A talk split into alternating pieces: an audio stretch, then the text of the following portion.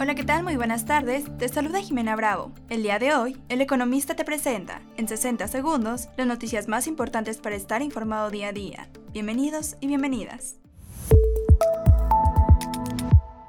En primer plano, la lentitud en el cruce de camiones de carga de México a Estados Unidos, iniciada hace más de dos semanas en las aduanas de Texas, ha impedido el cruce de mercancías valuadas en alrededor de 1.500 millones de dólares, las cuales permanecen en alrededor de 15.000 tractocamiones formados en filas que han llegado a superar los 23 kilómetros, informó Manuel Sotelo Suárez, vicepresidente de la CONACAR. Finanzas y dinero.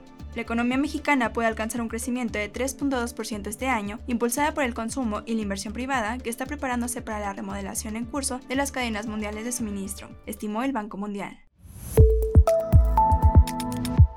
Termómetro económico. El precio del petróleo cerró el miércoles con una caída mayor del 5%, por las reservas de Estados Unidos y el temor sobre un debilitamiento de la demanda.